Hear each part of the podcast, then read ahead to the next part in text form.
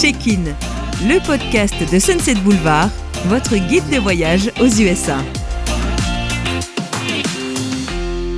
Bonjour à tous et bienvenue dans ce nouvel épisode de Check-in, le podcast qui vous aide à bien préparer votre road trip aux USA. C'est le quatrième épisode aujourd'hui des aventures de Johanna dans le sud-ouest américain en mai-juin dernier entre Los Angeles et Santa Fe. Salut Johanna. Salut Jean-Christophe. Et aujourd'hui on se retrouve à Tucson, Arizona premier contact avec cette région magnifique de Tucson, euh, vraiment sympa. En fait, on avait réservé deux nuits dans un camping qui se situe dans le parc d'État de Catalina. Donc c'est un petit parc euh, au pied des montagnes, au pied même du euh, Lemon Peak, qui est une, montagne assez haute de la région de Tucson. Donc on, on est arrivé là-bas, on a posé notre tente dans un camping alors, je, me répète et me répète, très bien achalandé aussi, mhm. avec de grands espaces, on n'est pas les uns sur les autres. C'est vraiment, ça c'est très classique euh, aux États-Unis globalement. On n'est pas les uns sur les autres. On peut être dans un camping euh, plein et ne pas se sentir euh, submergé par les autres. Donc c'est plutôt sympa. Donc on a posé notre tente et ensuite on était parti à la découverte de ce parc que je ne saurais que conseiller à 100%. Vraiment un petit parc sympa avec des belles randonnées au milieu des montagnes, au milieu des cactus et avec un petit ruisseau qui passe en, contre, contrebas. Vraiment un coup de cœur, avec une faune très importante, euh, des oiseaux, des serpents bien sûr, euh, des coyotes.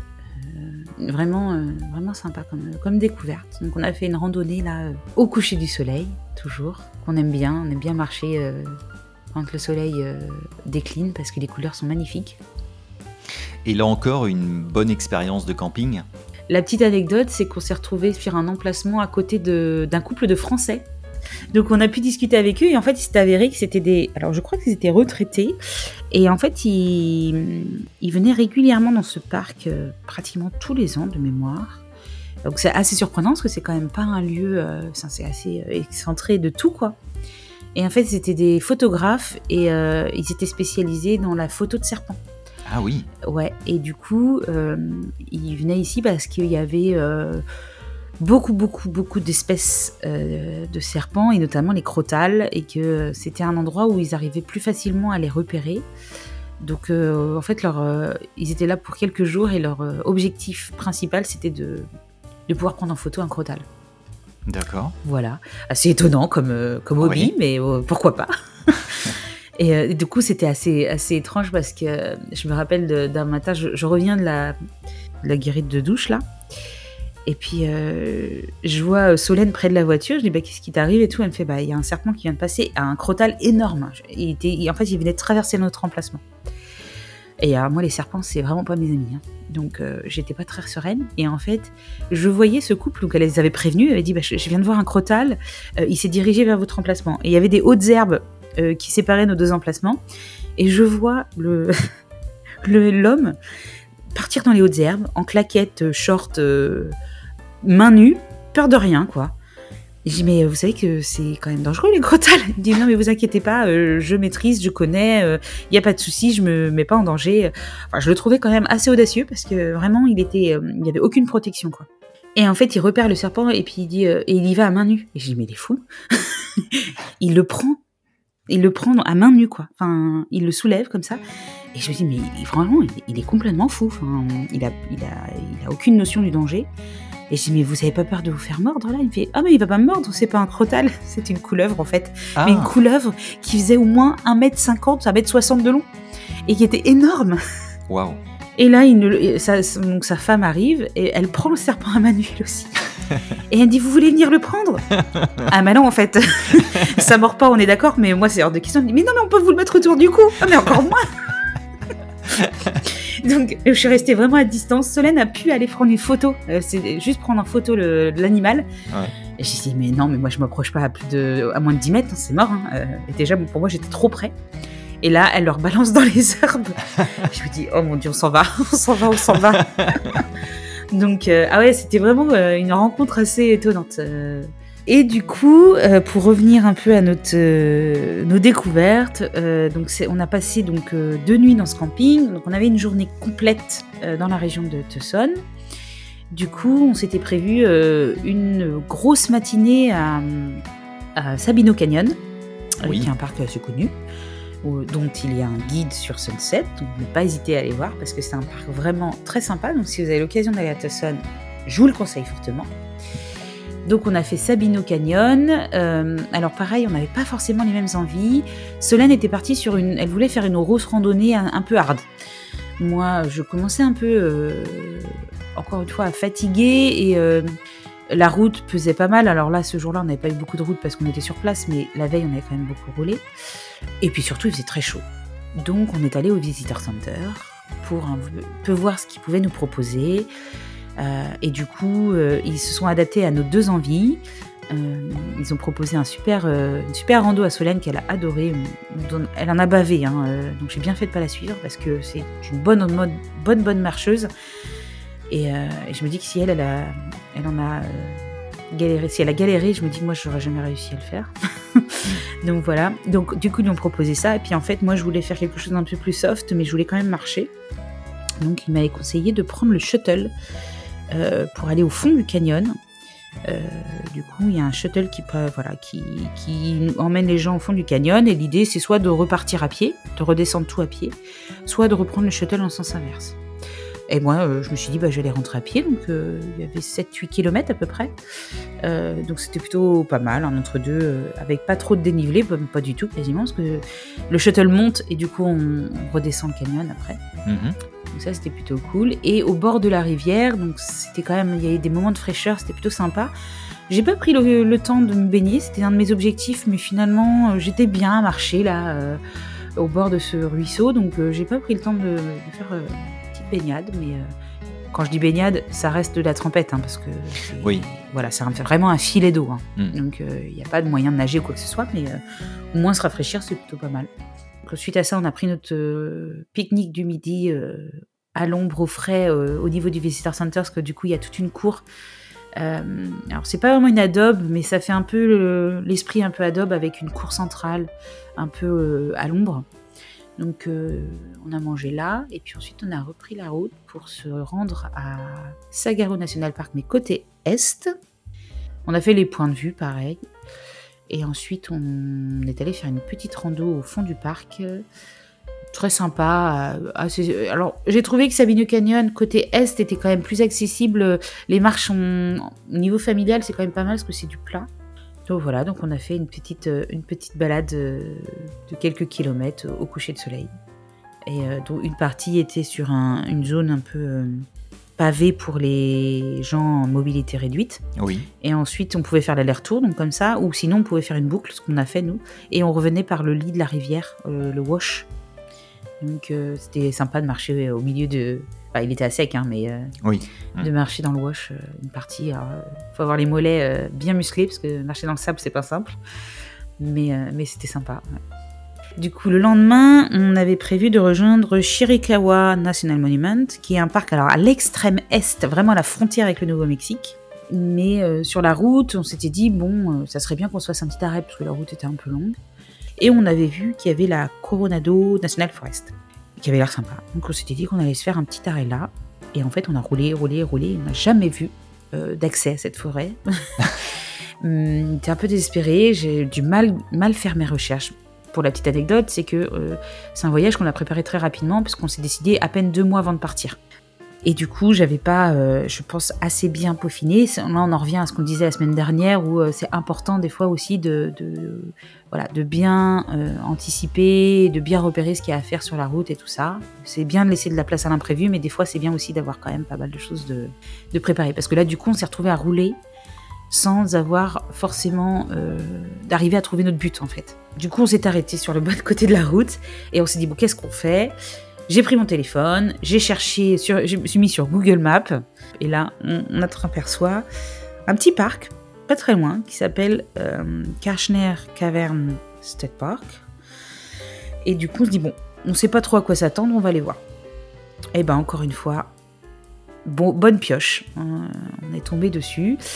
Euh, alors, pour la petite anecdote, il s'est avéré que quand j'ai préparé mon voyage, j'avais fait du coup un, un topic de conversation sur Sunset, sur le forum, où j'avais parlé de cette euh, étape-là. Et euh, Zayus, notre grande Zayus, m'avait conseillé ce parc. Et je ne l'avais pas, je l'avais pas noté, je, je, mais, je m'en souvenais même pas. Enfin, je ne l'avais même pas du tout intégré.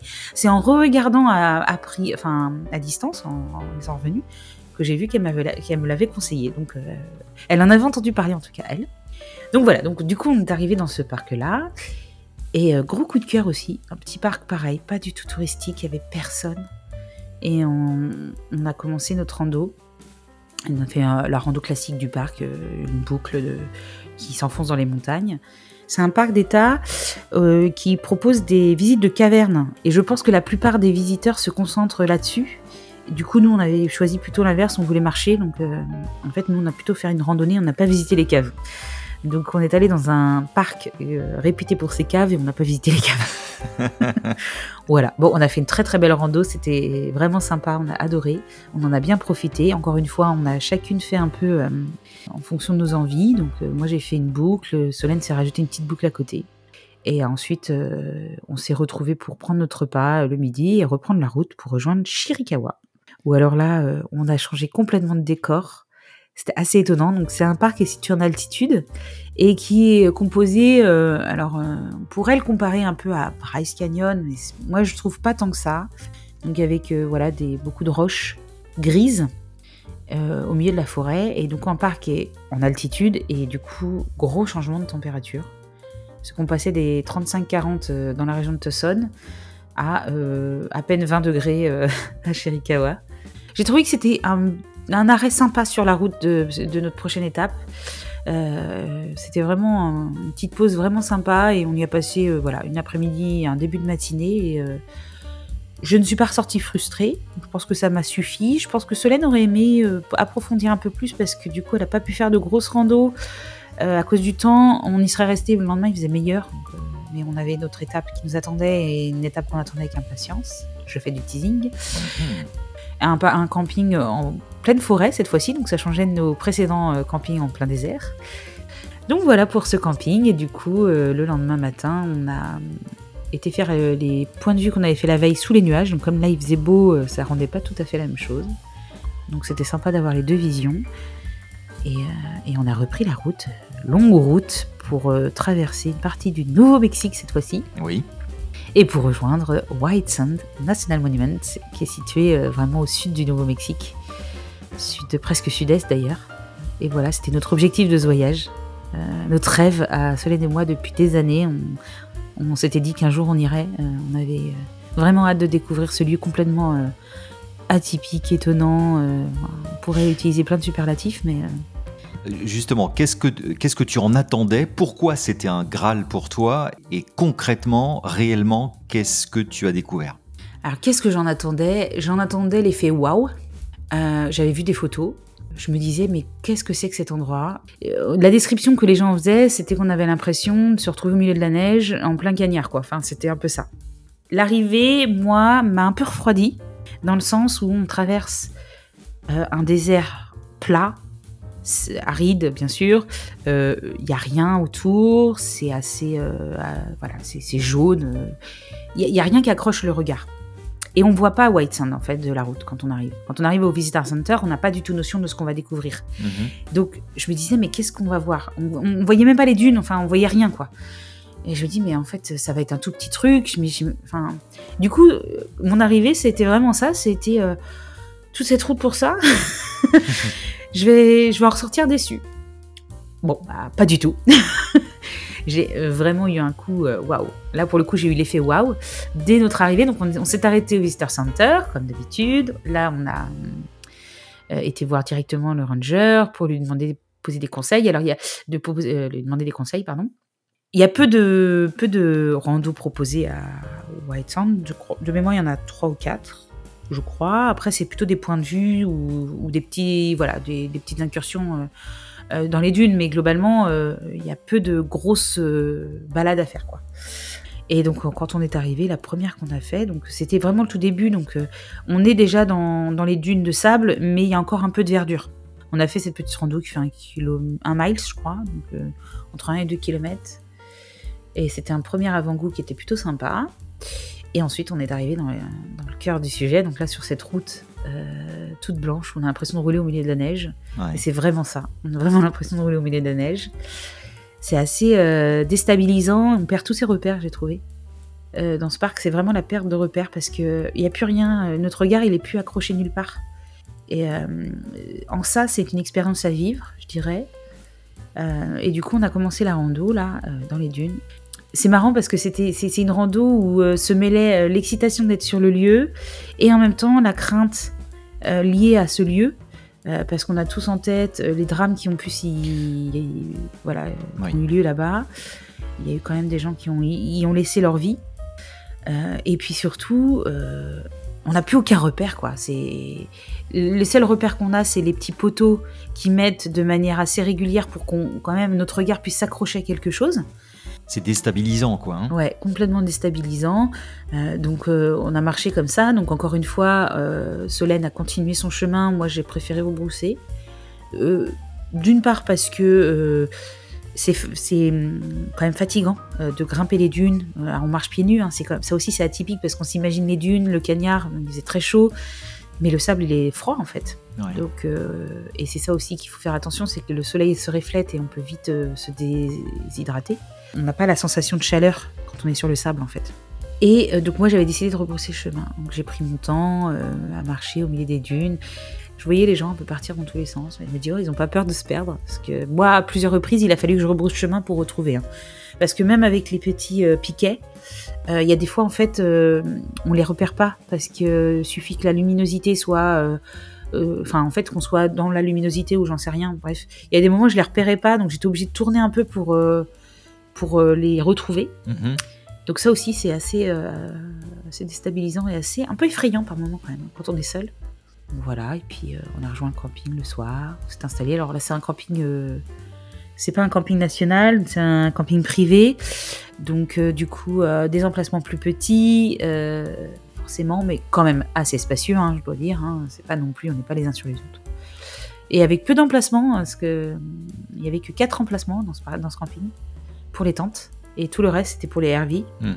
Faut savoir que les Américains sont très fans des vannes, camping-cars et les gros, gros, gros, gros RV là. Ouais. Voilà, et puis euh, camping avec douche, piscine et tout, c'était plutôt sympa ça. Et le lendemain matin, on s'est levé aux aurores pour euh, retourner dans le parc. On n'avait qu'une envie, c'était d'y retourner. Et euh, on y est allé très tôt pour faire une petite rando de. Alors, c'est l'intermédiaire, celle-ci. On avait fait la petite et la grande la veille. Là, on a fait l'intermédiaire, qui fait euh, 4-5 km, je crois. 4 km peut-être. Et au milieu des dunes.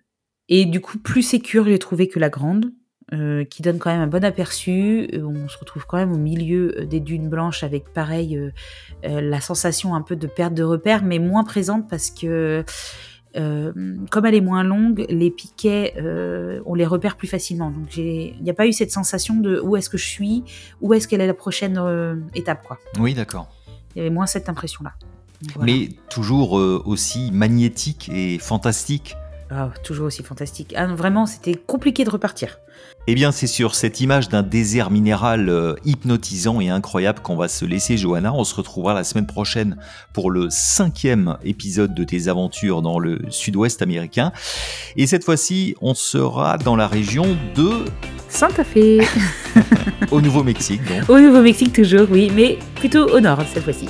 N'hésitez pas à vous abonner à Check-in. On se retrouve mardi prochain. N'oubliez pas de laisser un petit commentaire ou une question à Johanna. Elle se fera un plaisir de vous répondre. À mardi. Et d'ici là, prenez soin de vous. À mardi!